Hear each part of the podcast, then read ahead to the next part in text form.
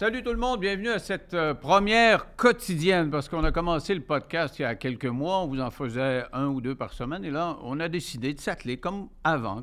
Ma présence sera quotidienne, donc ça nous permettra de se coller davantage à, aux sujets qui voguent dans l'air du temps au Québec. Et euh, par exemple, aujourd'hui, on parlera pas mal d'immigration. Vous savez que c'est dans l'air, le gouvernement canadien qui a réitéré son intention de faire venir 500 000 euh, immigrants par année à partir de, dans deux ans. En fait, pas dans deux ans, on est rendu en 24, 125. Euh, et euh, là, le gouvernement du Québec dit on est complètement dépassé. Alors, on va se pencher là-dessus avec des patrons, des propriétaires d'entreprises qui euh, demandent, eux, généralement, à avoir plus d'immigrants. Ils en veulent. Ils disent qu'il y a pénurie de main-d'œuvre, mais s'il y a quand même des bémols. Et nous aurons avec nous euh, Lino Zambito et Patrick Hardy, que vous connaissez maintenant, puisqu'ils ont participé à l'émission. Nous allons euh, également parler de ce qui s'est passé en fin de semaine en termes de sport. Patrick Roy. Patrick Roy qui s'en va à New York. On pensait qu'on allait le voir à Ottawa, mais non, il s'en va à New York.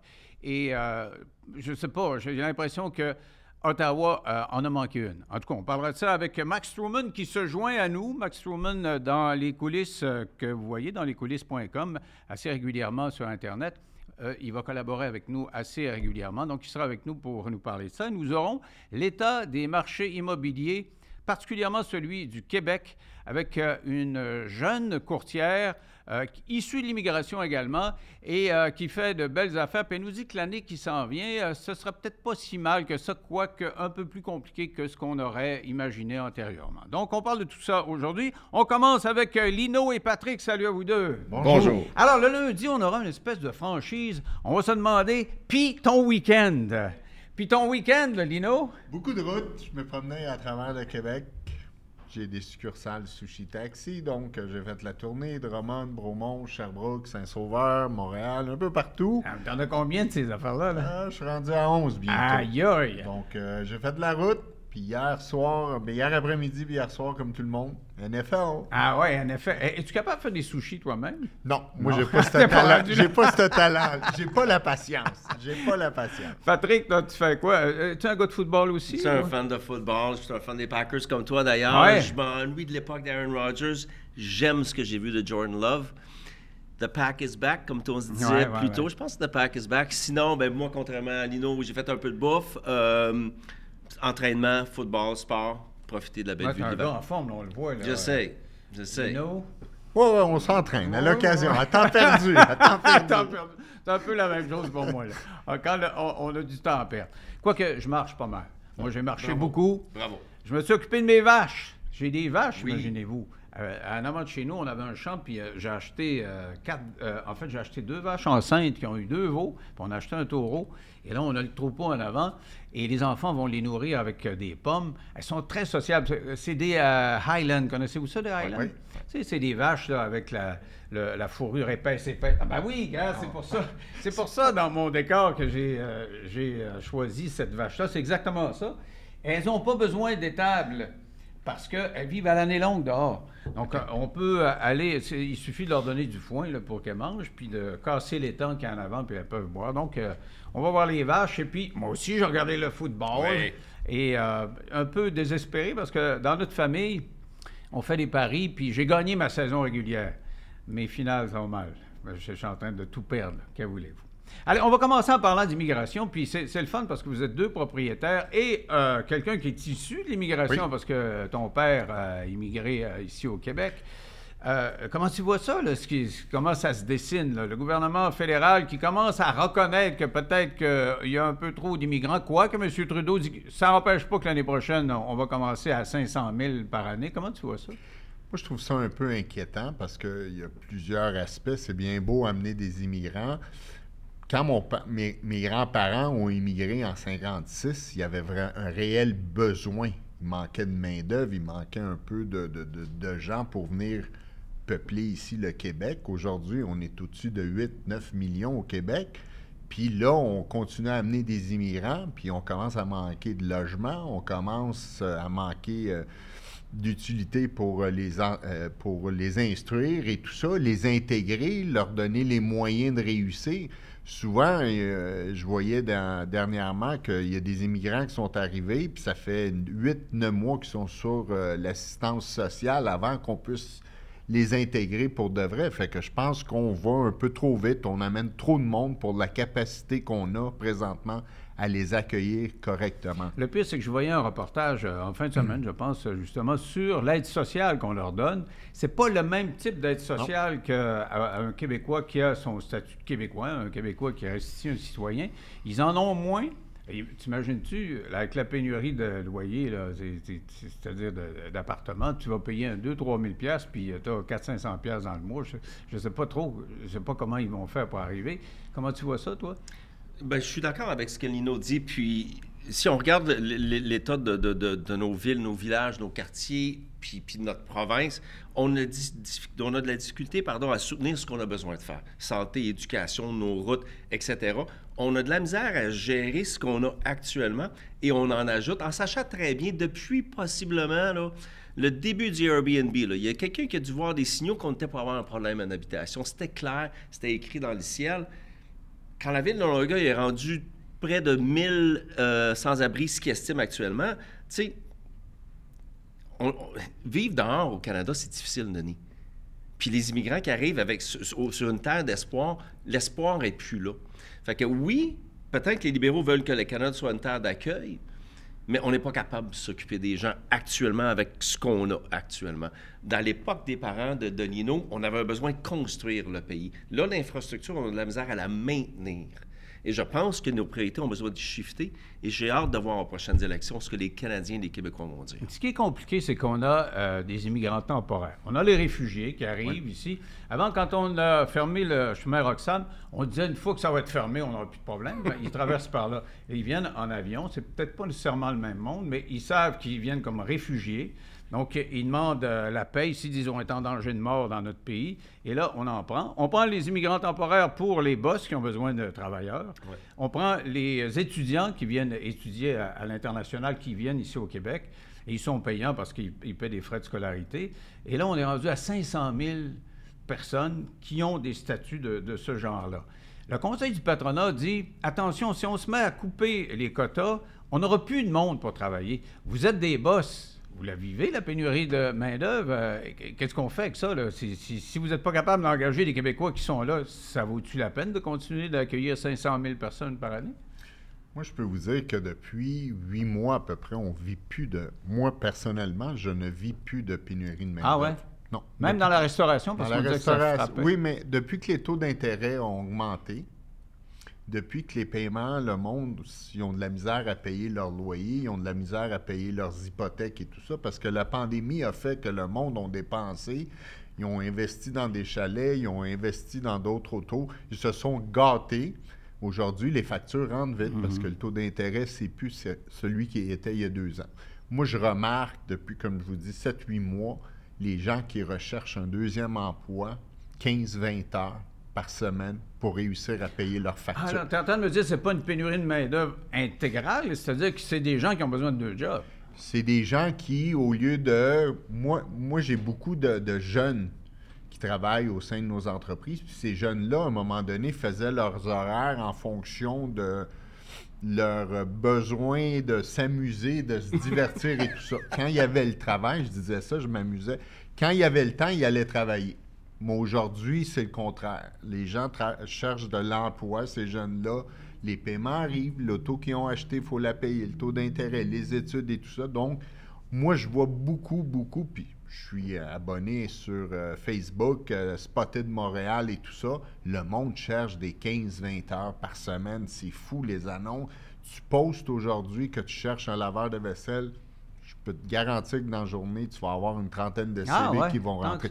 La donne a Ah changé. La Ah ouais. donne est en train de changer. Fait que ramener beaucoup d'immigrants pour combler des postes, oui, qu'on avait de la misère à combler pendant la pandémie, euh, l'ouvrage puis de la restauration dans le Montréal, le centre-ville, moi, je pense que d'ici un mois ou deux, on va frapper le mur. Donc, des employés disponibles, il va en avoir plus, Euh, plus qu'on pense. OK, mais il y a des secteurs. Par exemple, la- l'agriculture. Il, y a- il y a plein de jobs euh, que les Québécois ne veulent pas nécessairement faire. J'entendais euh, récemment un, un patron qui disait Écoutez, moi, si j'ai pas de Mexicains pour faire des récoltes ou pour reconstruire, il y en a un qui construisait des maisons euh, une- une- des préfabriquées. Là. Si j'ai pas ces, ces bras-là, je suis pas capable. Ça marche plus. Je, je manque de bras. Et c'est des, des- ben, je comprends la restauration, là, mais, mais pour les autres secteurs, est-ce, qu'il faut continuer à faire venir ces Mexicains-là? ou- Quand tu parles d'agriculture, quand tu parles de tout ce qui est nourriture, c'est sûr que ça m'inquiète un peu là, parce que la bouffe, on a besoin sur nos comptoirs d'épicerie. Fait qu'on a besoin de continuer à manger. Pour les autres secteurs, je pense que c'est une occasion de certaines entreprises et industries de se réinventer, puis peut-être une nécessité de se réinventer. À un moment donné, il y arrive un croisement des chemins. Le modèle antérieur fonctionnait pour moi, mais pour des raisons de société, puis malheureusement, il y en a qui vont payer pour ça. Est-ce que ces gens-là doivent revoir leur façon de faire, robotiser certaines de leurs usines, puis profiter des technologies de demain dans le but d'avancer? Moi, je pense que oui. Mais il y a aussi des technicalités là, bureaucratiques. Entre autres, avant, ça prenait un visa. Quand on venait du Mexique, pour euh, venir travailler au, au Canada, ça prenait un visa. Pour rentrer au pays, ça prenait un visa. That's it, that's. C'était, la règle. Et là, le gouvernement a levé cette obligation-là. Tu n'as plus besoin de visa. Le résultat, c'est qu'il y en a plein qui arrivent qui disent Hey, le Mexique, c'est dangereux ici. Ils sont rentrés, ils n'ont Ah, pas de visa. Euh, On resterait encore un petit bout de temps. Et là, ça s'accumule. C'est ce qui fait qu'on a trois fois plus cette année Mhm. au Québec, trois fois plus de monde qui n'ont pas de statut, qui sont encore ici. là. C'est- C'est c'est énorme. Je pense que c'est normal. Ces gens-là sont conseillés dans leur pays par du monde qui, qui font de l'argent avec ça. Ouais. Les, les faire euh, évoluer dans d'autres pays. Fait que, en sachant qu'il y a une faiblesse dans notre loi, puis on est plus ouvert à ça, mais les gens, au lieu de les envoyer aux États-Unis, ils vont nous les envoyer ici parce qu'ici, on les accueille, puis on, on essaye de s'en occuper. Mais je peux dire qu'à un moment donné, il va falloir qu'on limite puis on serre parce qu'on va, il l'a dit, si Longueuil est rendu avec 1000 itinérants, ça va être quoi? Dans un an, deux ans? On ne peut pas toutes les loger. Déjà, on a de la misère à loger nos propres gens. Les urgences débordent parce qu'on n'est pas capable de- d'envoyer le monde vers les étages ou dans les HSLD. On, on- on est pris avec tout ça. Fait que si on veut rentrer un autre 500 000 personnes par année, il faut- faut- faut- ça prend le minimum de services, ça prend l'éducation, il faut les accompagner. Puis déjà au Québec, on, on veut, puis c'est important, il faut les francis- franciser. Oui, en plus, oui, c'est ça. Fait qu'on est là, ouais. on vient de passer à travers une crise de, de négociation qui manque de professeurs, qui manque d'aide, qui manque d'aide aux étudiants, qui manque de tout. On va y arriver comment? Il faut se poser les questions. C'est facile de dire on les fait rentrer, mais on les accompagne comment, ces gens-là? J'entendais quelqu'un de gauche qui disait que là, on est en train d'inventer un nouveau discours pour être anti-immigration, mais que ça, paraisse bien. Parce qu'il il disait qu'il y a un fond de droite très anti-immigrant, ils ne veulent pas en avoir, vous venez, voler vos jobs, et ça n'a pas de bon sens que vous soyez là. Maintenant, ils peuvent euh, se laver les mains en disant bon, ben, les conditions économiques, on ne veut pas voir, c'est pas que on veut pas voir, mais on n'est pas capable, on n'a pas assez de, ressources. Et, donc, le résultat pour, cette personne-là de gauche, c'est qu'on devient anti-immigration, mais que ça paraît bien. catégoriser puis cataloguer des gens dans un camp puis dans l'autre, je pense, nuit au message. En tant que citoyen canadien, québécois, de durcir le ton sur certains aspects de l'immigration, je pense, je pense qu'il est correct. Tu te sens pas euh, anti-immigrant? tu? Absolument pas, puis je me sens pas raciste. Puis les immigrants, les irréguliers ne sont pas des irréguliers, ils sont des illégaux. J'ai encore entendu un journaliste à Radio-Canada, à la radio en revenant de Québec, des irréguliers. Il faut classer des choses comme ça doit être classé. Un criminel, c'est un criminel. Un criminel, quelqu'un qui est repenti est repenti, mais quelqu'un qui est irrégulier, c'est un illégaux. Il faut resserrer certains, certains facteurs, puis même accueillir des gens qui correspondent avec nos valeurs ici aussi au Québec. Oui, ça, c'est fondamental. Et moi, je trouve que trop de bonnes intentions, c'est, ça équivaut à... à- à- Mon grand-père disait, trop, c'est comme pas assez. C'est-à-dire que tu veux accueillir, tu ne peux pas accueillir la misère du monde entier. Puis, tu es chez vous, que tu aies le droit de décider qui va rentrer, qu'est-ce que c'est? Économiquement, tu fais mon affaire, c'est le fun, tu es un bon citoyen, tu as, un, je sais pas, un, un- un bon cursus, tu vas rentrer, puis on va te prendre. Mais tu es un criminel d'un autre pays, on ne veut pas t'avoir. Il n'y a, rien de raciste là-dedans. Non, il n'y a, rien de raciste. Puis tu disais, euh, on va utiliser le Mexique à titre d'exemple. Si, des migrants ils arrivent ici du Mexique parce que c'est dangereux chez eux, mais qu'ils retournent en vacances là trois semaines par année, ben, c'est dangereux ou ça ne l'est pas? Oui, c'est ça. C'est un bon point. Puis, euh, facile de dire que ma vie est en danger partout. C'est comme s'il euh, y avait une mafia internationale qui tue du monde à, tout bout de champ. C'est vrai qu'il y en a que c'est plus dangereux que d'autres, mais euh, je ne sais pas. Le Mexique, si, si, pas, si tu tiens loin des cartels de la drogue, ça doit être quand même relativement facile de vivre. Quelqu'un qui gagne sa vie honnêtement puis se mêle de ses affaires, je pense pas qu'ils sont en danger. Si tu veux jouer des lignes majeures, oui, mettre leur vie en danger. Mais moi, dans tout ça, le 500 000 d'immigrants qu'on veut rentrer, c'est basé sur quoi? Ça, là, il faut, faut, démêler le monde, les 500 000. Il y a le 500 000 que le Québec a reçu cette année. Ça, c'est des gens qui n'ont pas de statut. Et c'est la CAQ n'avait pas dit on va accepter ça, ces 500 000-là. C'est qu'avec les programmes d'acceptation de, réfugiés, de travailleurs euh, euh, occasionnels et puis d'étudiants, ça a monté à 500 000, trois fois plus qu'avant. Là, le 500 000 dont tu parles, Lino, c'est le 500 000 que Trudeau s'est engagé à accepter à partir de l'année prochaine. Vous rentrez à 500 000 parce que nous autres, on veut des immigrants, on va être 40 millions dans quelques années. Là, là tu es en train de dire, compte tenu de ce qu'on vient d'envisager. C'est un peu niaiseux de, maintenir ça, ces 500 000-là. Mais pourquoi 40 millions? Excuse-moi. Je vas-y, vas-y. Mais, la cible de 40 millions vient de où? Bien, ce qu'ils veulent. Ils veulent avoir du monde, puis c'est un État post-national. C'est comme ça qu'ils voient ça. Euh, euh, Trudeau, il voit le, Québec comme étant une, une province parmi tant d'autres. On est juste des citoyens puis ces citoyens-là, il y en a qui parlent français, il y en a qui parlent anglais. Il y en a qui euh, mangent de la pizza, puis il y en a qui, euh, qui mangent euh, du, sushi. Alors, non, mais ce que je veux dire, c'est que pour lui, il n'y a aucun attachement à, la culture, à la nation. ça n'existe pas, on est juste des, un tas d'individus. Alors, quand tu raisonnes de même, des autres individus ont été un grand pays. C'est comme ça qu'ils raisonnent. Fait qu'on est rendu la mère Teresa du monde. Absolument. Mm-hmm. Puis nous, les imbéciles ici, qui sommes ici depuis, moi, j'ai 54 ans, qu'on mm-hmm. paye de l'impôt et tout ça, mm-hmm. mais on va on va s'assurer du bien-être de tout le monde, puis on va s'appauvrir parce que nos services ont s'appauvri. La santé, l'éducation, tout se détériore. Fait que nos enfants pour qui on s'est battu, puis on a payé de l'impôt pour qu'il y ait une éducation adéquate, vont être pénalisés. Puis comprenez-moi bien, c'est pas qu'on veut pas d'immigration. Ça prend le bon chiffre qu'on est capable de s'occuper adéquatement, pas un 500 000 lancé en l'air. Moi, tu sais, dans les débats pendant la campagne électorale, le PQ dit 30 000, la CAQ dit, à un moment donné, c'était 40-50. Tu sais, ça se gonnait dans ces chiffres-là, mais c'était accepté, tu sais, les dossiers, là. Mais c'est plus que ça. On l'a dit, il y a plein de gens qui arrivent sans trop de statut. Moi, avoir des immigrants, je ne dis pas, ah oui, c'est bien. Je dis, il en faut. Puis quand il y a des immigrants qui arrivent, là, puis euh, qui sont au Saguenay, puis sont à Sherbrooke, je, reste en Estrie maintenant, puis j'en vois, j'allais magasiner l'autre fois, deux Maghrébins, puis ils étaient de service, puis ça marchait. Je suis content, ça nous en prend. Mais y a-t-il moyen d'avoir notre mot à dire? Ça, c'est fondamental. Puis, puis de slacker la poulie quand ça va moins bien. économiquement, ça va moins bien. Alors, le 500 000, M. Trudeau, il pourrait nous descendre ça sans problème. Mais moi, je pense que oui. Est-ce que le Canada est encore un pays de choix pour les immigrants? Est-ce qu'on est aussi attrayant qu'on l'était il y a, 30-40 ans?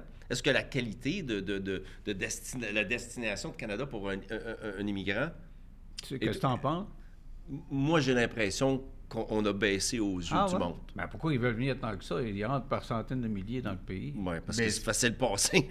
on leur fait à croire, on leur vend l'idée que c'est comme avant, mais ça ne l'est pas. Moi, je prends, là, je me rappellerai tout le temps, j'étais petit cul, là, puis mon père était dans le domaine de la construction, puis les, les journaliers, là, ça travaillait du 6-7 jours, puis ça faisait des 60-70 heures par semaine pour être capable d'acheter un duplex, d'acheter un triplex. Il y avait de l'espoir, ils pouvaient bâtir de quoi, ils travaillaient puis ils bâtissaient de quoi. Aujourd'hui, tu amènes des immigrants là, ici, c'est quoi l'espoir qu'ils ont, sincèrement, là? C'est sûr que là, si tu descends de l'avion, puis tu n'as pas de statut, tu es réfugié, euh, et moi, ma fille travaille là-dedans à accueillir. Euh, elle dit maintenant, là, on est débordé. Tu sais, c'est pas juste théorique, c'est pas juste des chiffres. Ça arrive, il faut que tu ailles faire le marché. ils descendent de l'avion tu as des moyens pour acheter le euh, faire le marché. Ils sont de moins en moins importants. Ça leur prend des vêtements pendant l'hiver. Ils, ont des dons, là, mais il y en mm-hmm. a. comme il y a de plus en plus besoin de gens, ben, on manque de manteaux, ce genre d'affaires-là. C'est très concret. Moi, je pense que faudrait être réaliste, dire au lieu de 500 000, on va en accueillir 100 000, on va les prendre en charge, on va s'en occuper, puis dans un an, on verra où on est rendu avec ces 100 000. Sont-ils bien intégrés? Ils gagnent-tu bien leur vie? On s'en est-tu bien occupé? Puis si ça va bien, on montera à 150 000 l'année d'avant. Et mieux les distribuer. Tu sais que des 500 000, là, actuellement, là, l'essentiel de, ce qui vient, les, les réfugiés, ça va au Québec, pas en Ontario. les Maritimes n'en ont pratiquement pas, les pays euh, dans l'Ouest non plus, la Colombie-Britannique. L'essentiel de, l'explosion de ceux qui n'ont pas de statut, ça vient au Québec. Et euh, ben, on est prêt avec ça, on demande à Trudeau, donne-nous donc de l'argent. C'est ça que, la CAQ a fait. Le, go là-dessus, moi je suis d'accord avec lui. Là, on, est, on, est, on a ça, donne-nous de l'argent. Toi, tu dis, on vous accueille, on vous accueille. Ben, il faut payer là, pour l'école, puis tout ça. Si, si, on est, pas pour être simpliste, mais parfois simplifier des, des, des, analogies, des comparaisons. Si je suis une maison d'accueil puis j'accueille des adolescents en difficulté, j'ai de la place pour quatre. Puis là, euh, on, monte à cinq. Puis là, on monte à six. Puis là, à un moment donné, je suis rendu à 12 puis à 15. Je peux pas encadrer ces jeunes-là pour qu'ils deviennent des adultes fonctionnels qui vont contribuer et avoir une vie heureuse. Mais on est devenu cette maison d'accueil-là. On va finir sur les bons mots de mon grand-père. Trop, c'est comme pas assez. Ah, je voudrais qu'on parle un peu, puisqu'on parlait du gouvernement Trudeau, des remboursements des prêts de la COVID. On sait que pendant la COVID, euh, le gouvernement Trudeau a dit on, va vous aider de l'argent. On vous donne de l'argent. Puis euh, vous nous rembourserez un, petit bout, on va vous donner une subvention là-dedans si vous nous remboursez. Puis il y, a plein, la, date limite, c'était il y a quelques jours, il y a plein de commerces qui, disent, qui disaient on est prêt à vous rembourser, si on vous rembourse, on ferme. Et euh, le gouvernement dit ben on procède comme ça de toute façon parce que ça fait déjà une fois qu'on met ça plus tard. On, veut que vous remboursiez tout de suite. C'est quoi euh, votre position là-dessus? Moi, je pense que l'intention initiale était bonne de vouloir venir en aide aux entreprises parce que tout a fermé du jour au lendemain. Donc, il fallait aider le monde. Mais je pense que c'est un programme qui a été attaché tout croche. On a donné ça à tout le monde, at large. Tu avais besoin d'avoir une incorporation puis un numéro de DAS que tu payais des DAS, puis 48 euh, heures plus tard, tu avais l'argent dans ton compte de banque. Donc, qu'est-ce qui arrive? Il y a du monde qui n'avait pas besoin, qui ont abusé du système, comme dans tout pays. Mais il y en a d'autres aussi qui ne savaient pas ce qui allait arriver, qui ont dit ah, on va le prendre tout d'un coup qu'on on est poigné, puis ils ont été moins frappés que ce qu'ils pensaient. Sauf qu'il y en a qui ont 5-6 euh, entreprises qui l'ont pris 6 euh, fois 60 000 sans avoir ah, besoin.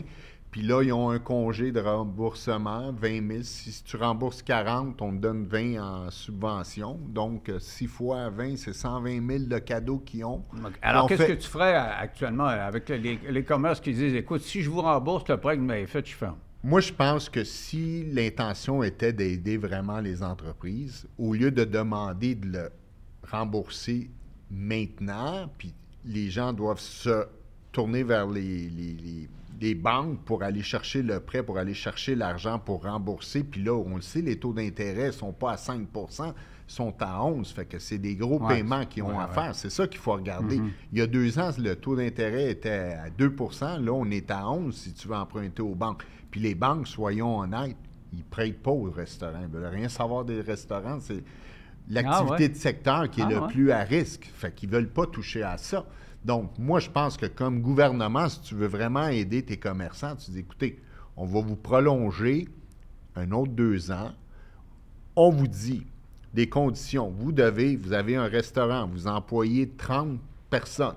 Vous allez maintenir 30 emplois pendant deux ans. Vous allez payer vos taxes, vos DAS. Puis dans deux ans, trois ans, si vous euh, accomplissez ces conditions-là, on va vous donner la subvention, on vous le donne toute ta subvention. Parce que là, l'économie traîne de la patte un peu. On voit, ça commence à ralentir un peu dans certains secteurs. Si on demande à ces entreprises-là de.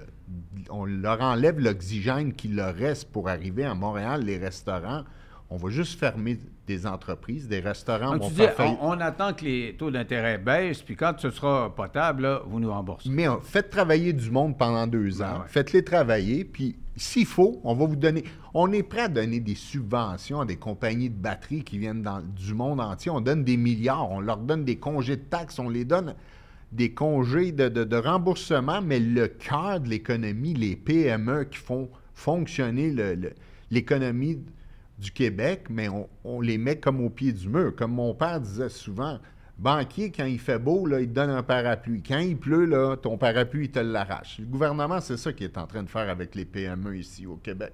Là que c'est dur, l'économie, les taux sont plus chers, il y a un ralentissement, il y a une crainte économique, mais là, on, on exige que ça soit remboursé. Puis le commentaire qu'on a eu de notre premier ministre, je l'ai vu, je suis resté un peu su- stupéfait. Il a dit, ben là, on l'a prolongé deux fois, là, c'est le temps qu'on passe à autre chose que de la COVID, on rembourse. Ouais. Ben oui, c'est facile à dire. C'est vrai, c'est le ton en plus, hein, était Ouais. bizarre. Ouais. Comment tu vois ça, toi, Je Patrick? suis absolument d'accord, puis j'aime les idées euh, de Lino, euh, qui est, à mon avis, beaucoup plus connecté à la réalité d'une personne d'affaires que ce qu'on entend des gouvernements. Ce qui, me- peine un peu de voir, puis oui, je suis d'accord, les restaurants, il n'y a personne qui va un restaurant pour un, prêt pour un restaurant, pardon, un gym et des commerces les banques ne veulent pas toucher. Mais ces commerçants-là, les petits commerçants aussi, là, puis il y en a là-dedans que c'est des immigrants qui ont parti, puis il y en a c'est des Québécois, mais ils font partie des- des- du... C'est un peu comme le poumon de la culture des quartiers. Il y en a qui vont disparaître là-dedans, puis qui ne reviendront pas. Ça ne reviendra pas. Le PIB, il recule depuis quoi, le quatrième trimestre maintenant? Quatrième trimestre ou cinquième trimestre que le PIB recule. C'était pas le moment pour faire ça. Puis si notre premier ministre, Justin Trudeau, pensait jouer au tough là, puis se montrer ferme, il a manqué une mauvaise, il a manqué une belle occasion de faire du Il y bien. en a qui disent, particulièrement la restauration, mais d'autres domaines, les entreprises les plus faibles vont, vont, vont fermer, puis euh, on est rendu là. L'économie, on les a soutenues. Là, Il y a puis- eu une experte là, qui a témoigné, ouais, oui, ouais, je me vu, là, souviens. bon. de- oui, Mais, donc, euh, de toute façon, euh, ton restaurant, il va fermer parce que le monde n'aime plus ça, ta bouffe, et euh, Ben arrête de nous têter de l'argent. Puis Qu'est-ce que tu réponds? ouais? Mais tu sais, ça, là, Denis, il faut regarder pourquoi on est rendu là. Ils ont tellement injecté de l'argent Ouais. avec euh, les, les- euh, Ils ont donné la, PCU à tout le monde. Ils ont, ils Ah, ont ça- tellement ça, donné de l'argent aux gens. Fait que l'inflation, elle vient d'où? Ouais, Qui ouais. l'a causé, l'inflation? Moi, je Ben, pense que c'est le ben, gouvernement suis en injectant tellement d'argent. Puis là, parce qu'il faut baisser l'in- l'inflation, on joue les toughs, on pénalise ceux qui, pendant six mois, on les a fermés, ils n'ont pas pu gagner leur vie, les restaurateurs, les salles à manger. Puis là, c'est encore sur eux qu'on vient frapper. À un moment donné, il faut se tenir debout un peu. Puis je pense que, tu sais, moi, je suis le genre, j'aime bien aider les étrangers, puis envoyer de l'argent en Ukraine, puis envoyer de l'argent. Je suis pro faut s'aider à travers le monde. Mais on peut-tu commencer à s'aider à l'interne, notre peuple qui vit ici puis qui ont un besoin avant de dilapider puis aller acheter, euh, envoyer des antimissiles un peu partout? Oui, je suis d'accord qu'il y a un risque pour la démocratie, mais ici, là, comme je vous dis, ça sera pas beau tantôt dans le centre-ville de Montréal d'ici deux mois, là, les bureaux de syndic, j'en ai rencontré deux, ils n'ont jamais, jamais été aussi occupés que ça. Donc, ils vont saisir. Ah, mais les- ça va péter, Les, ça les va banques péter. vont reprendre des. des ça va péter. des Mais les, banques, Mais les en- banques- mais les banques en veulent pas. Ils en veulent pas. ils Ils en en veulent veulent pas. Ça va Ouais. tout passer d'un faillite. Et puis, tu parlais tantôt, là, on, on arrive là, des, des moins, un- une journée intéressante pour les, les restaurateurs, la Saint-Valentin. Mm-hmm. faut pas qu'ils nous tombent deux bordées de là. Une le 11 puis une le 16. Là. puis Mais là, après ça- on ne choisit pas, là. non, non, mais c'est parce que ces gens-là, ils comptent là-dessus. Ouais, ouais, ils vont compter là-dessus pour dire Oups, je suis correct, je suis bon pour avril, mai, jusqu'à temps que les terrasses ouvrent. Euh, je- je- moi, moi j'ai peur pour beaucoup, beaucoup de restaurateurs, surtout au centre-ville de Montréal. J'écoutais par- quelqu'un parler qui disait Je vais toujours manger à tel restaurant parce qu'il y a un valet là, je suis pas obligé de courir du, stationnement. Il y a plusieurs facteurs qui rendent la vie difficile des restaurateurs, surtout quand on se rapproche de Montréal. Ce prêt-là ajoute à la complexité. Puis. Je ne sais pas s'il va résister. Trudeau, parce que j'ai pas vu grand monde applaudir euh, ses déclarations. là. Je ne sais pas qui était. Ben, il y a un paquet de monde qui, chantait son nom au UFC en fin Ouais, de semaine en à fin de Toronto. semaine, là, ah, oui, ouais, ils l'ont ouais. pas oui, oublié, oui, oui, oui. Ah oui, ben, moi, je vais assez souvent à Toronto. Puis euh, dans le centre-ville, une fois, euh, le- tout était bloqué, la circulation. C'était juste du monde qui prenait. euh, il chialait contre Trudeau, là, avec les pancartes euh, anti-Trudeau puis la musique anti-Trudeau. Juste un mot en terminant, parce que je voudrais qu'on parle de, euh, de- du stade olympique. Là, euh, on a vu que Michel Labrec s'en va. Il faut acheter une nouvelle toile et euh, on nous dit que la toile coûterait aux alentours de 700-800 millions, juste, euh, juste mettre une toile. Puis il y a des gens qui disent qu'il faudrait démolir ça plutôt que de payer 700-800 millions. Qu'est-ce qu'on fait avec ça? là? Moi, ma question, la vraie, c'est est-ce que Michel s'en va ou on le fait partir? Ah, ça, ça m'intrigue. Moi, ça, ça m'intrigue. Ouais. Parce que je l'ai vu il n'y a pas si longtemps. Lui, il était prêt à rénover le stade, à tout faire pour lui donner ses lettres de noblesse, puis là, tout d'un coup, il part. Moi, je pense Penses-tu plutôt... que c'est parce qu'ils vont, ils vont Ah, tirer la plug? Ils veulent Bon, pas... moi, je pense qu'ils vont se débarrasser de lui. Il parle trop. Je pense que le gouvernement n'aime pas euh, qu'est-ce qu'il veut faire avec Mais le pas ceux qui vont euh, le démolir. Là, Je pense ça. pas qu'ils Non. C'est impossible qu'ils démolissent le stade. Ça coûterait combien? là? Tu connais ça, la construction, démolir, ça doit être aussi cher que de poser à la toile, non? Ben.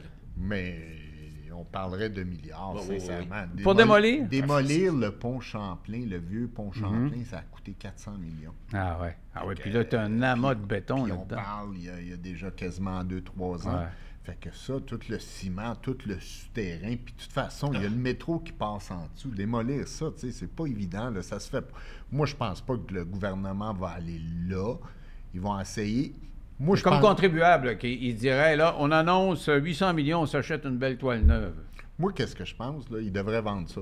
À Au privé. Au acheter Au ça? privé. Il n'y a pas de game de football, il n'y Ils a pas de game de Le privé baseball. va faire de quoi? Ils vont faire bon, des. ça. Ils vont vendre bon, ça au ça. privé. Ils vont un peu comme euh, Molson a fait. Personne n'en voulait. Le privé a ramassé ça. Ils vont réinvestir. Ils vont faire de quoi d'intelligent. Des condos dans le stade olympique. Ils vont trouver de quoi, je te le Ouais. dis. Sauf que jusqu'à temps que ça reste dans le main- les mains du gouvernement, on va juste, comme citoyen, mettre de l'argent, mettre de l'argent, puis ça fait, quoi, 20 ans qu'on parle de la toile, et on n'est pas Bon, plus ben, avancé. ça, depuis, La- elle- la- elle n'était pas là quand on a eu les Jeux olympiques, il n'y avait pas de toile. Puis euh, quand ça a été le temps de la mettre, ils l'avaient entreposée, ils se sont rendu compte que les mal entreposées étaient toutes euh, Ouais. brinque-ballantes. 87. Ça leur a tout coûté de 87, l'argent. une nouvelle toile. L'année de l'année d'après, elle a déchiré. 98, une nouvelle toile. L'année d'après, elle a déchiré. Il y avait 15 000 réparations dessus. Elle avait séché dans l'entrepôt. Oui. Hein, On a 2 cm, puis il faut, euh, La- faut- la- la, la- CNSST Ah ouais. euh, barre l'accès. Fait que, tu sais, à un moment donné, moi, je te le dis, la solution, qu'on vende ça au privé, puis ils vont Ah, vous trouver. n'avez de... pas pensé à ça. Moi, ça, ils ça, vont trouver ça, de quoi d'imaginatif à faire. Ah, OK, je te le donne, moi, le- l'entrepreneur que t'es, si tu fais quoi avec ça? Deux là? bâtons de dynamite, je la fais sauter. Ah, qu'elle dit, on se fait... Puis je vends du on va vin. vendre du sushi, là! Puis je vais vendre du béton recyclé, puis it. Tu vas être bien heureux. Je, je trouve que la, la- la sortie euh, de l'ancien dirigeant du, du- du stade, du RIO, pardon, ressemble à, à- à la sortie de l'ancienne PDG d'Hydro-Québec. À, à mes yeux, là, Ah, ouais, on a ouais. le gouvernement qui commence à jaser du, du stade, puis whoop, puis il y en a un qui est out. On- avant Nordvolt, ça commençait à parler d'électricité, de revente d'électricité. On liquide euh, l'ancienne PDG Brochu. Madame Brochu, ouais. c'est Ça, ça. sent un peu la Diane Lemeux aussi. à Ouais, c'est ça. Euh, moi, ma. ma... Et boy, je suis très pessimiste par rapport à des projets gouvernementaux comme ça, où ce qu'on parle d'un to- d'un- d'un toit, d'un nanotechnique. Mais Euh, ça fait trois fois qu'on se présente en au bâton, puis on pour est- faire quoi? On aurait... euh, on, ferait quoi? On, on- on- on a. On n'a pas de football, puis on n'a pas de Écoutez, baseball. cré- la créativité du gouvernement actuellement nous a livré le panier bleu. OK? Je sais pas ce qu'ils vont faire. Ah, la peinture en bleu? Ben oui. être beau. Fait que je, excusez, je, fait que je pense que le privé serait plus créatif Ah, et pourrait mieux faire. c'est une bonne idée, je suis d'accord avec lui. Hey, vous restez là, les gars, on va parler de sport. Parce que se joint à nous Max Truman, qui va collaborer avec nous autres euh, assez régulièrement de, dans lescoulisses.com. Salut Denis. Hey, ça, c'est une belle intro. Il n'y a pas de question. Ça va bien? Salut Denis, ça va très bien? Je vois que le décor n'a pas changé depuis le passage de, de mes deux amies euh, Hélène et euh, Vanessa. Oui, c'est parfait. oui, oui. Tout est, tout est en place. Il y a tout ce qu'il faut là-dedans. là. Alors, euh, tu vas venir nous parler de temps en temps. Eux, c'est des amateurs de football. ben ouais. Le, Et, le euh, locker room talk s'installe déjà, Max.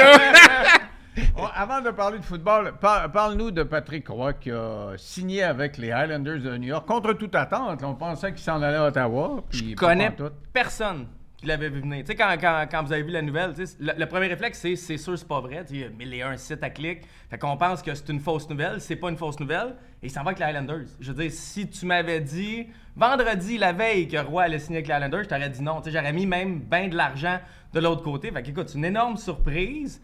Euh, c'est cool de voir un gars d'émotion redébarquer dans une société qui en a de moins en moins. C'est cool de voir un petit rebelle reprendre une place dans une ligue qui a peur de brasser. Puis je trouve ça cool. J'espère que ça va bien finir. Mais tu sais, juste à l'entraînement, tu l'as vu crier.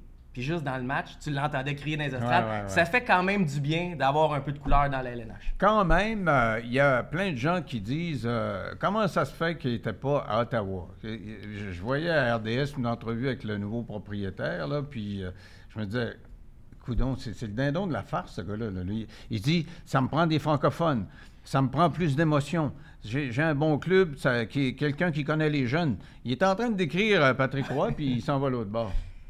je me posais la même question, puis tu regardes, c'est qui qui prend la décision à Ottawa, c'est Steve Steyos, qui s'est lui-même nommé DG, était président hockey, il a remplacé Pierre Dorion. Puis en haut de lui, c'est Michael Landelauer, qui était copropriétaire avec Jeff Molson chez le Canadien.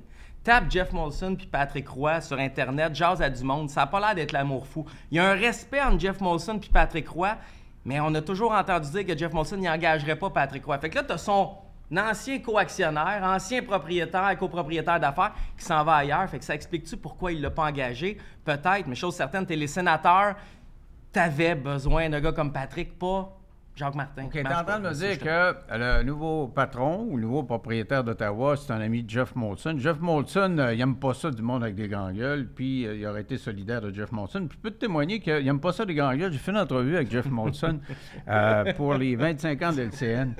Et euh, je pose deux, trois petites questions étonnantes, là.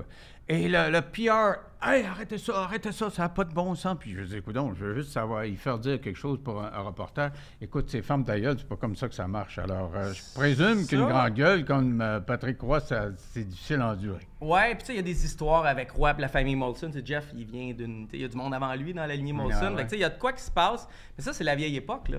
C'est combien d'années qu'il te faisait. Euh, trois mois. Pour Quatre vrai, parce que Ah là, aujourd'hui, ils pas ont même plus besoin de le dire. Ils ont juste, Ah à, ouais. ils ont juste à se promener et regarder Ben un moi, caméraman puis un Ben, moi, reporter, pas puis on la prend gang. pas Moi, d'image. tu sais. pas dans la gang de ceux qui voient souvent. Je Ah, c'est ça. Fait qu'il fallait qu'ils tu te rappellent comment ça Ouais. marche, c'est ça. ouais, Comment vous bon. voyez ça, Patrick Roy, vous autres, à New York? Êtes-vous déçus? Moi, je pense que c'est une bonne idée, mais je pense que Ottawa l'a manqué. Ça leur a donné l'occasion de remplir, être quasiment sold out à chaque soir avec Gatineau, le Québec, Ben oui. à 20 minutes euh, de l'aréna et tout ça. Je pense qu'ils l'ont vraiment échappé. Moi, qu'est-ce que je suis surpris un peu, c'est que la nouvelle n'est pas sortie du Québec. Ça a pris des, Am- des Américains pour nous annoncer que Roy en allait là-bas. Euh, tous nos spécialistes ici ont tous dormi au gaz. Ah oui, sont pas- gang de Ouais, Ils sont pas fait quoi, les gars? Vous étiez en congé? Le pire, c'est qu'on a des chums qui jouent au golf avec Patrick. Moi, je le connais pas personnellement. ok? Ouais. Des chums alentours qui nous amenaient des infos à gauche à droite. Celle-là, personne. Il y a personne. Puis si quelqu'un dit qu'il l'a entendu parler, il ment. Il y a, il y a personne qui avait entendu quoi que ce soit avec les Highlanders. Puis Patrick Roy. Puis si tu m'avais demandé une liste de 10-12 équipes, je t'aurais même pas mis les Highlanders dessus. Comment t'expliques ça? Est-ce que ça pourrait être que euh, Lou Lamoriello l'appelle puis dit hey, tu décides tout de suite, tu sais, oui ou non? Puis tu sais, un, une offre surprise, puis le gars il, dit il pense trois minutes, il dit correct, moi y aller. Je, ne sais pas comment ça s'est fait. Je pense que je pense que Lula Moriello veut gagner tout de suite. Son coach gagnait plus, puis tu sais, on l'a entendu entre les lignes quand les gars parlaient dans le vestiaire des Highlanders. Il n'y avait plus de torque, il n'y avait plus de pogne, il n'y avait plus de sérieux. Fait que je pense que Lou a fait un plus un, il parle à ses vétérans dans le vestiaire, puis il dit OK, ça me prend quelqu'un de la pogne, ça me prend quelqu'un, un winner, que les gars vont respecter. Puis là, t'arrives exactement comme les sénateurs. Il aurait dû Ben oui. engager Patrick Roy, ils l'ont pas fait. Lou Moriello a passé par le même processus, puis lui, il l'a engagé. Tu te posais une question qu'on va, on va se poser tout le monde parce qu'on est des amateurs. Avant d'entrer en onde, tu me dis est-ce qu'il faut huer Patrick Roy ou l'applaudir? Absolument pas. Qu'est- Qu'est-ce que vous dites de ça, vous autres? Euh, Parce qu'il va jouer le jeudi. Ouais. là. Les Highlanders sont Patrick ben, Roy Il est- pas, mais son équipe. Patrick Roy est un des grands du hockey, un des grands qui est passé à Montréal, et il s'en va dans une des dynasties de la Ligue nationale. Et il n'a pas eu beaucoup de dynasties. Tu pourrais en parler peut-être plus longuement. La dynastie du Canadien, la dynastie des Highlanders à l'époque de Mike Bossy. Moi, je trouve que c'est un fit fantastique. Mais ce que j'aime que le- du fait que la nouvelle n'est pas sortie, est-ce que ça nous démontre que Patrick Roy a, amené cette maturité-là? Juste retenue-là, juste assez. Il est capable de tirer sur ses propres guidons, puis pas parler. Puis est-ce que, ça, est-ce que ça, il va être en mesure de, de, de canaliser toute sa passion puis sa fougue pour faire gagner ces gars-là? Penses-tu pense qu'il va être hué? Moi, je pense que ça va être un accueil absolument chaleureux et ça risque d'être même touchant. Ah ouais? Qu'est-ce que t'en Bon, penses, je pense Lino? que le monde va l'acclamer. Ça va aussi. être extraordinaire. pas, faut pas aller là. Ben, ils ont que applaudi Jonathan Drouin. Jamais Pas quand il y avait la rondelle sur la glace, façon, mais avant. Là. C'est un idole à Montréal, ouais. Roy. Puis, tu sais, les Canadiens, ils n'ont pas donné sa chance comme entraîneur ou comme au sein de l'organisation, puis ils ne méritent pas d'être hués, loin de là. Puis si les gens vont là, mais je pense que va falloir se regarder dans le miroir le lendemain matin. Alors, Max, il suis y a pas juste toi, il y a Ouais, juste c'est toi ça. qui s'est creusé la tête là-dessus. Nous autres, on est sûr que tout le monde va l'applaudir. Jonathan Drouin arrive à Montréal, on l'applaudit quand il rentre la glace, on l'a eu quand il touche à la rondelle, on l'applaudit quand il y a une passe, on l'a eu par après quand il touche à la rondelle, et on lui fait une ovation dans pause quand il y a une vidéo hommage à lui. T'es en train de dire qu'on a un public bipolaire. Je suis en train de te dire ça, mais je peux pas le dire parce que ça va offusquer des gens, mais à peu près ce mot-là. Euh, mais c'est vrai, hein. tu sais, si on nomme Oui, de mais- bipolarité partisane, Oui. on reçoit des, des, des, des, des messages pour vrai. Alors, on peut plus dire ça, mais je pense que ça va être la même chose. Il va y avoir un moment dans la soirée où quelques imbéciles vont trouver le moyen de partir un mouvement de huée envers Patrick Roy. Je suis convaincu, j'espère me tromper. Là. On va l'ovationner, c'est sûr qu'on va l'applaudir, mais il va y avoir un moment ou deux où on va le huer, j'en suis convaincu, malheureusement. Sauf qu'il touchera pas à Puck. Ouais. Il fera pas de, de, de descendre sa glace. Ben oui. Ils vont le présenter. Moi, je pense qu'il va être acclamé. S'ils perdent, on va entendre des huées. Là. Les Canadiens perdent et on va entendre des huées pour, en général, mais je pense pas qu'ils vont viser l'individu. On serait bien imbécile à Montréal de faire ça. Il nous a amenés à des niveaux. de Non, mais je suis d'accord avec toi, Mais mais, est-ce que, pas. que ça va se passer comme ça? C'est juste les êtres malicieux Ouais, moi, qui je pense pensent qu'on à est ça. dans un là. moment- Personne n'est malicieux. Personne, tout le monde est de bonne foi. Moi, moi, je pense qu'on est dans un moment où ce qu'on a, besoin, on a besoin d'un héros. Puis je pense que Patrick Roy va venir vrai. jouer un petit peu ce rôle-là. Notre société, on a besoin d'un héros. C'est de la merde partout. Et, et je pense même que Jeff Monson et son organisation vont s'assurer de bien l'accueillir. Oui, parce qu'ils veulent bien paraître Oui. aussi. Parce que Oui. le Canadien doit bien Oui. accueillir Patrick Roy parce Oui. qu'ils l'ont pas embauché. Ben, Ouais. puis, puis parce que sa sortie, c'était pas chic à l'époque, puis on se souvient de toutes ces images-là quand il revient au banc, puis Tremblay qui boite, puis...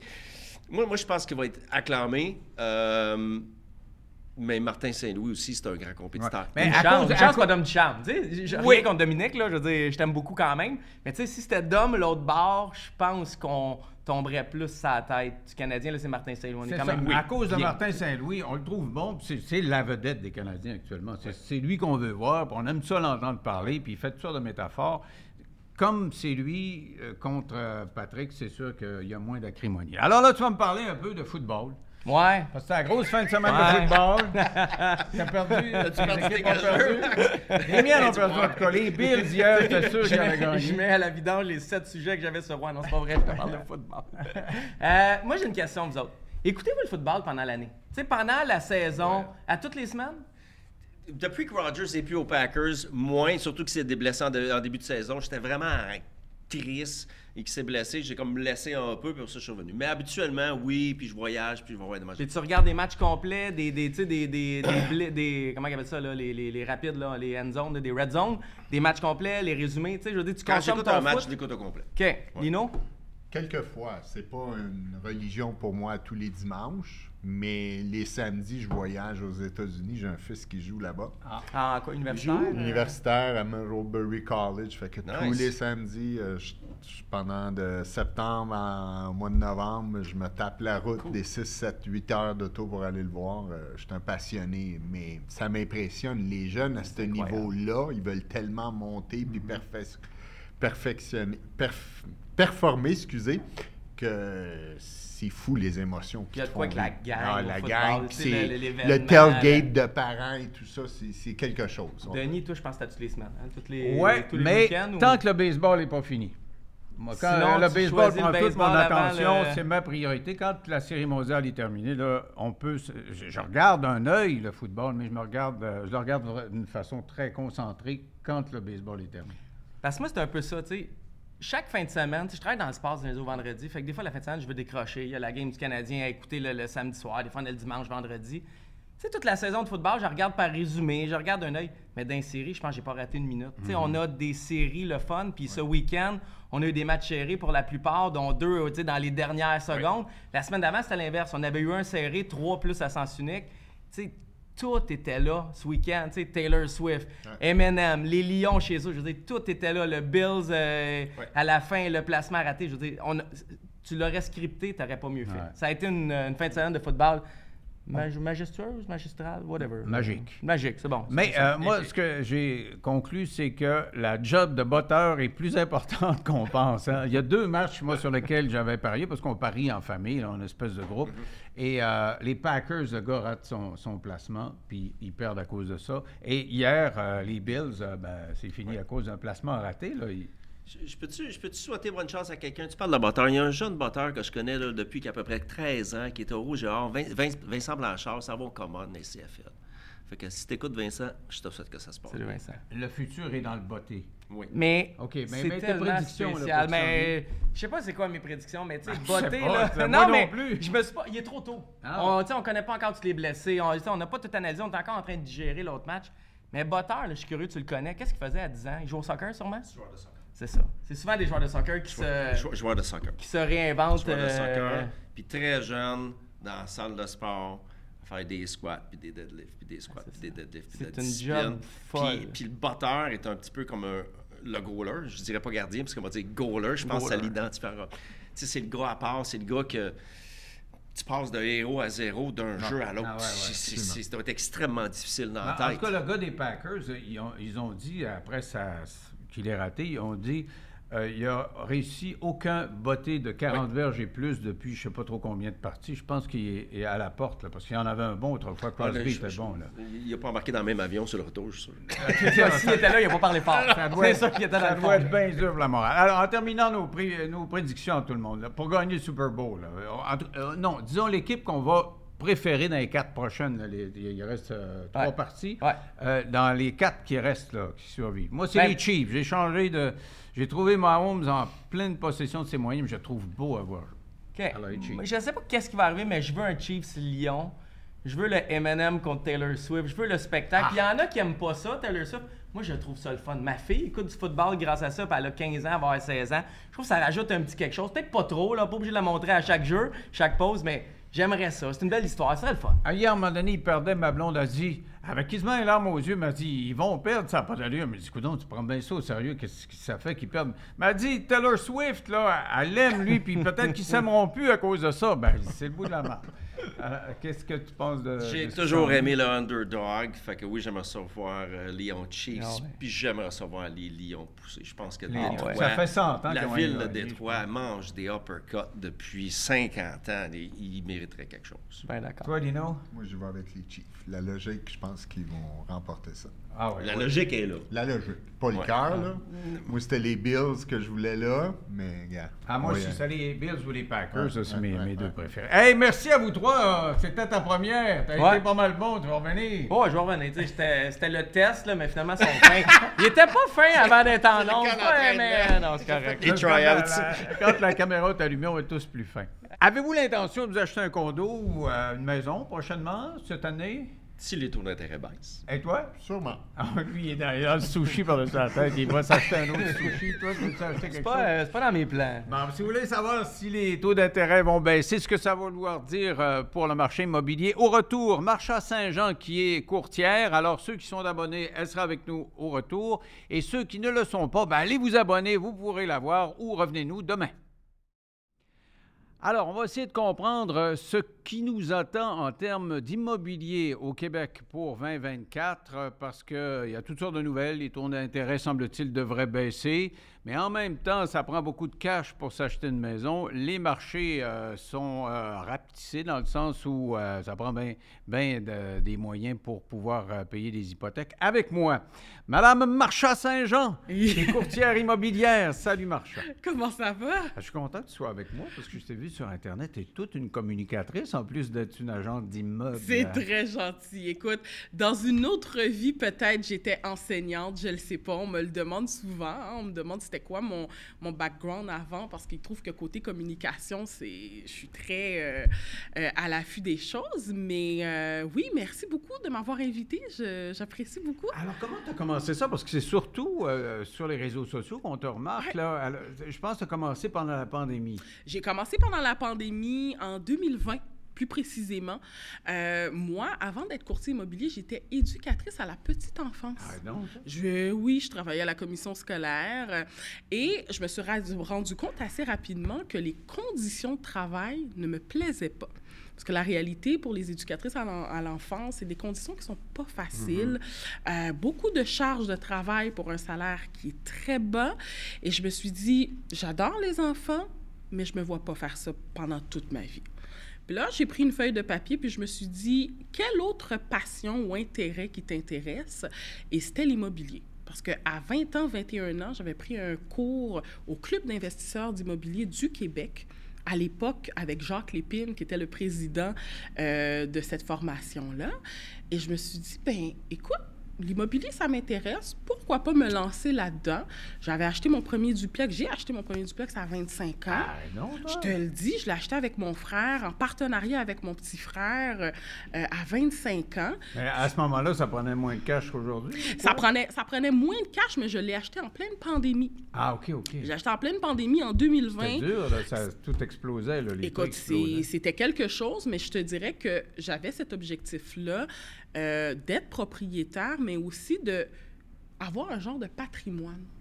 Tu sais, moi, comment que je le vois, l'immobilier, je le vois sur du long Mm-hmm. terme, où ce que un jour, si j'ai des enfants, ou même pour ma retraite, ben l'immobilier, ça va être mon fonds de pension. Alors, c'est ça que les questions qu'on va se poser ce soir, parce que toi, tu dis, bon, j'avais ça dans le sang, je me suis intéressé à ça euh, jeune, puis j'avais mon frère pour m'aider en partant. Ouais. Mais les jeunes, là, ils se posent la question, ils regardent les taux d'intérêt, Ouais. puis ils regardent euh, les hypothèques. là. je veux dire, c'est- euh, j'ai fait un petit calcul tantôt. Là. Sur euh, 25 ans à 5 si tu as 70 000 de cash, ça, Ouais. ça te fait des mensualités de 2600 dollars par mois, plus tes taxes, plus tout ça. Là, je veux dire, euh, qui c'est qui peut se payer une maison en partant là, à 25, 26, 27 ans? là?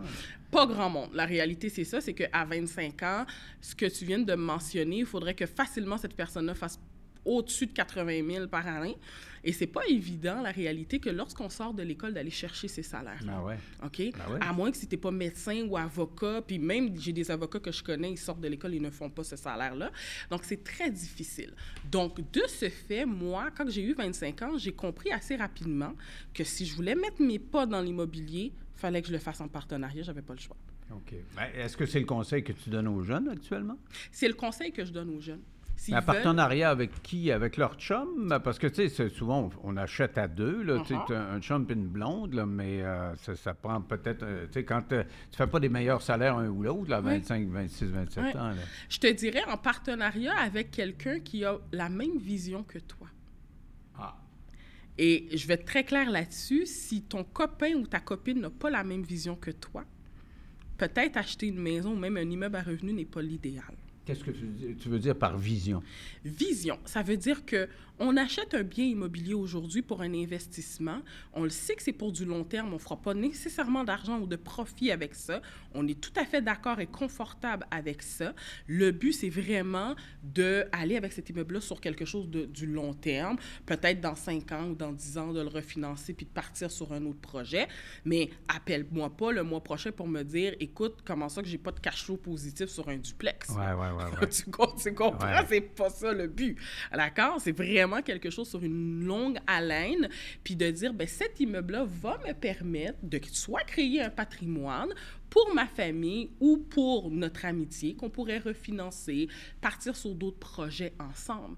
Donc, si ton partenaire ne s'enligne pas sur la même chose, moi, je n'achèterai pas de, de C'est sûr que s'il y en a un des deux que sa priorité, c'est le voyage, entre autres, là, c'est difficile. Mais c'est parce que quand tu me dis accès à la propriété, pour les gens, même jusqu'à 30, 35 ans, euh, il faut avoir ramassé le cash, mais en Oui. plus de ça, il faut, pour ramasser le cash, peut-être avoir mis une croix sur les voyages, une croix Absolument. sur euh, ben des affaires. là. Puis Absolument. c'est- à cet âge-là qu'on aime ça voyager. On aime ça puis- voyager. En fait, à ce moment-là, il y a une question qui va se poser.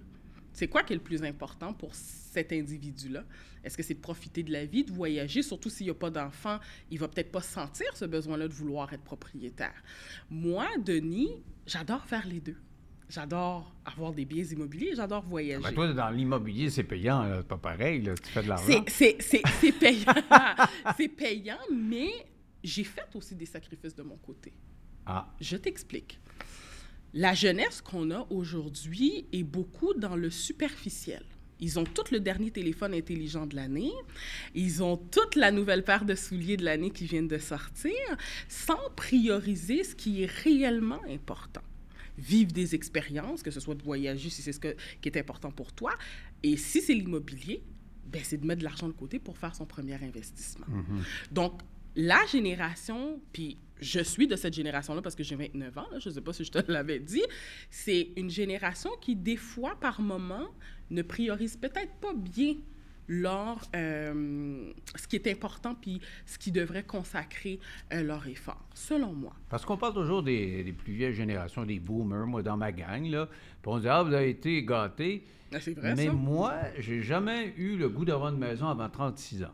J'ai acheté ma Oh. première maison, j'avais 36 ans. Avant, j'ai beaucoup voyagé. C'est vrai qu'à 36 ans, ça prenait moins de cash, ça prenait moins de capital, c'était plus facile d'avoir accès à la propriété, mais cette idée de propriété-là, tant que j'ai pas eu d'enfant, ça, ça me, ça me passait par-dessus la tête. Tu sais pourquoi?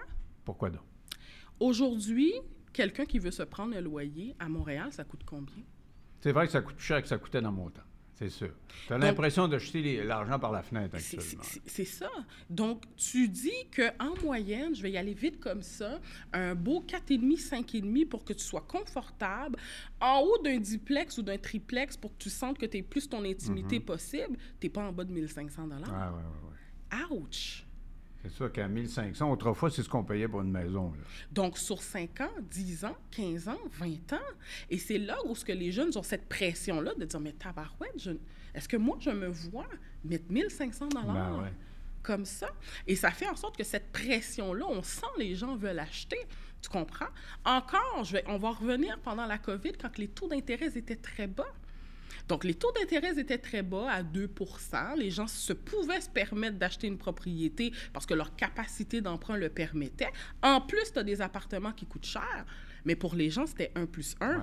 Puis on y va. Tu as le facteur, c'est vrai. Le facteur euh, qui fait la différence, c'est que ça coûte tellement cher de se loger. Tu dis tant qu'à payer cher, je on va être chez nous. Je vais être chez nous. Je vais être Ah, chez nous. Je vais être chez nous. Parce que le même discours que tu me donnes, mon père me l'a donné aussi.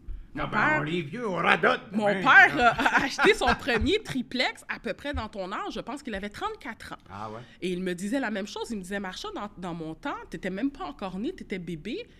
Les loyers, on te donnait des mois et des mois de, de loyers gratuits c'est parce qu'ils voulaient que tu prennes leur Ça appartement. construisait beaucoup à l'époque Écoute, aussi. le chauffage, l'électricité, tu pouvais t'arranger que ça soit payé par le propriétaire. C'était, c'était quelque chose. Il n'y a jamais personne à l'époque qui aurait pensé qu'on serait rendu dans un marché comme ça Non, actuellement, où ce que il faut que tu pour trouver un appartement, que tu te battes en compétition avec d'autres personnes pour trouver un appartement. Alors, comment voir la suite des choses? Parce qu'on nous prévoit, mais c'est difficile de savoir. Moi, quand ils me prévoient quelque chose, les économistes, comme les, euh, la météo, ils sont capables de dire, euh, ils t'expliquent plus ce qui s'est passé à- à- après qu'avant. Avant. Bon, mais euh, disons qu'il y a des baisses d'intérêt qui sont prévues là, euh, fin de l'été.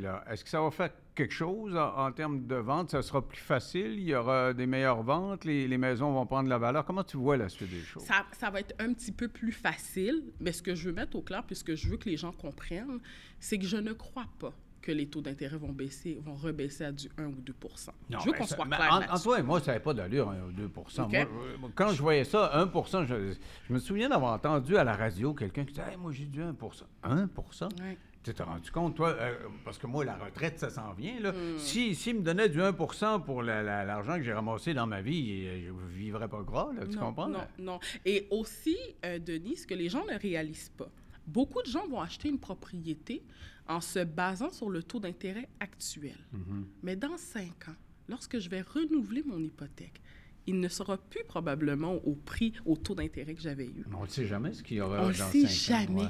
Donc, lorsque un acheteur m'appelle et me dit Marcha, je veux acheter une propriété parce qu'en ce moment, les taux d'intérêt sont à 2% puis il faut que j'en profite. Je lui dis parfait. Mais est-ce que tu sais que dans cinq ans, fort à parier, que tu n'auras plus ce pourcentage-là? Es-tu à l'aise avec ça? Ouais, ouais, ouais.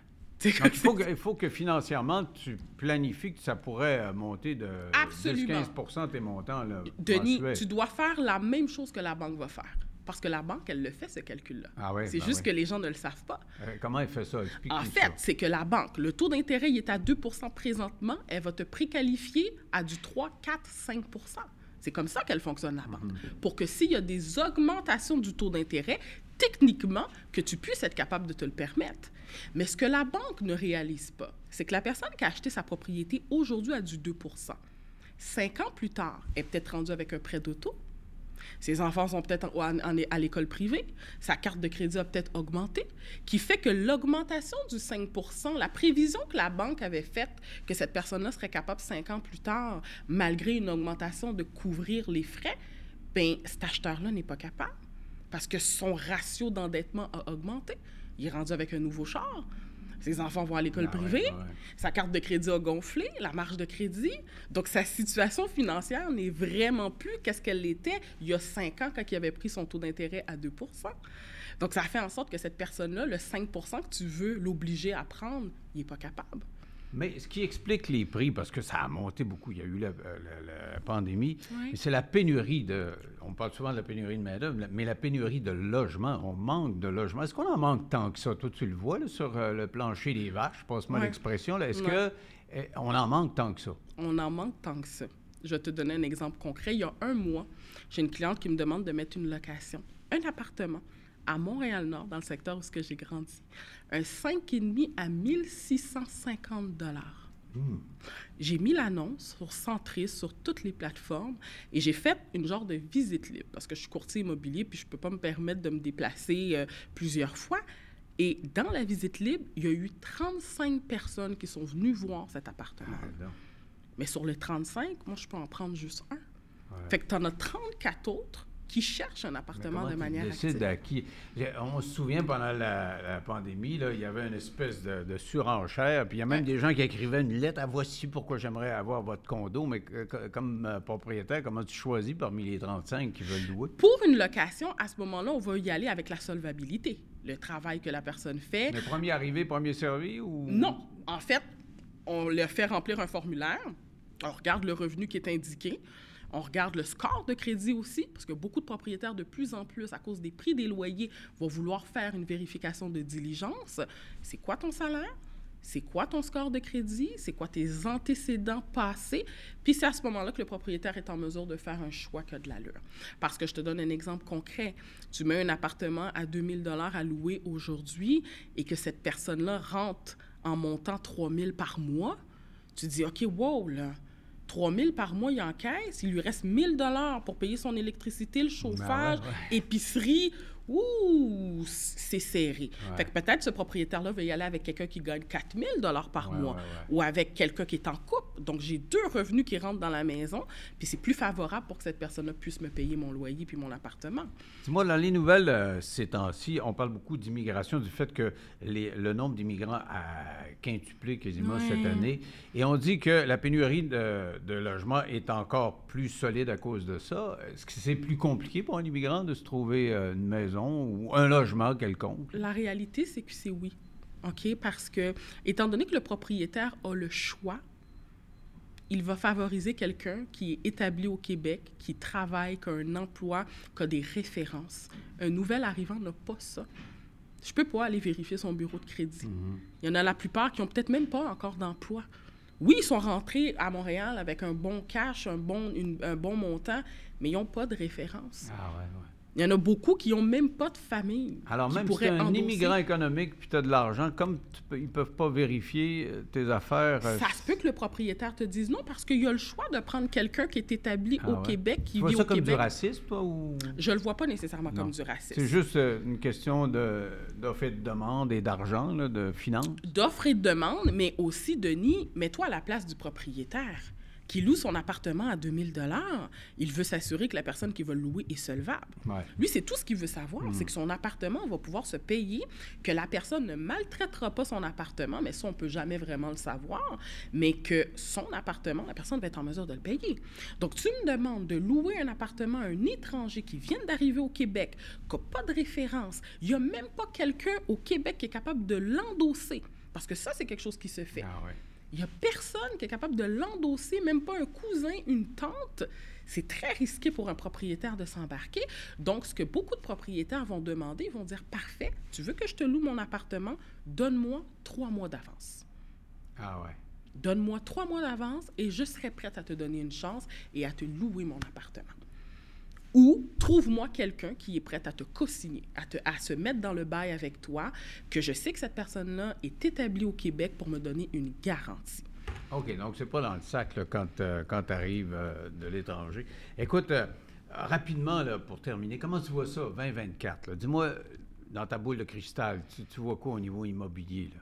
Ben, écoute, moi, je, je, je pense qu'on va avoir encore des ventes qui vont se faire par rapport aux propriétés. On n'aura pas de, de chute en termes de, de ventes qui vont se faire. Par contre, ce qu'on risque d'avoir, c'est des gens beaucoup plus en difficulté. Parce que, rappelle-toi, la COVID a commencé quand? En 2020. En 2020. En moyenne, les gens qui prennent une hypothèque vont prendre une hypothèque soit de 3 ans ou de 5 ans. Ah, ouais, ouais, ouais. Ouais, ouais. Et là, on, ça frappe fort, on se ramasse avec des taux d'intérêt de 5% Beaucoup de personnes, probablement, vont avoir de la difficulté à, vouloir, à pouvoir renouveler leur hypothèque. Donc, est-ce que ça veut dire des bons coups pour un acheteur éventuel? C'est-à-dire que toi, tu es plus à payer ta maison, tu dis, bon, il faut que je la vende. Des bons coups, mais un instant. Le réflexe des banques présentement, si tu as de l'équité sur cette propriété-là, ce que la banque va te proposer, c'est de repousser ton amortissement pour avoir les mêmes paiements sensiblement que tu Tu vas payais, payer plus longtemps. Au Tu début, tu devais payer pendant longtemps. 20 ans, on va te monter ça à 30. mais tu gardes ta maison, Denis. OK. Parce que mets-toi à la place d'une famille qui a 4, 5 enfants, tu lui dis demain matin de Mais vendre C'est sa mieux qu'avant. maison. Tu sais, moi, mon père était notaire. Pendant la crise euh, en 80, quand les taux d'intérêt ont monté à 23 on parle de taux haut à 5% ben 23% c'était quelque chose. Tout ce qu'il faisait comme notaire, c'était des reprises de finances. Ça l'écœurait bien d'aller travailler parce que c'est les banques qui reprenaient. Et les gens étaient plus capables de parler, à 20 euh, de payer à 23 À 23 imagine-toi. Ça n'avait Ouais. pas de bon sens. Mais les prix des propriétés, par contre, n'étaient pas celles qui sont aujourd'hui. non. Ah, Donc, euh, c'est une bonne année finalement qu'il était en train de me dire. là. Oui, ça va être une bonne année. C'est selon ma boule de cristal, c'est ce que ça me dit. Alors, euh, on, nous autres, on t'a trouvé bien bonne. C'est pour ça que je t'avais invité euh, aujourd'hui. Puis, on aimerait ça que de temps en temps, là, que tu viennes que nous je donner puisse un- venir. Bien sûr. un, un petit diagnostic de l'état du marché. Ça va me faire plaisir. Merci beaucoup. Ça a été fort apprécié. Merci. C'est tout euh, pour aujourd'hui, nous autres. Vous savez qu'à partir de maintenant, là, on est au quotidien. Donc, il y en aura un autre demain, puis on vous y attend. Bye.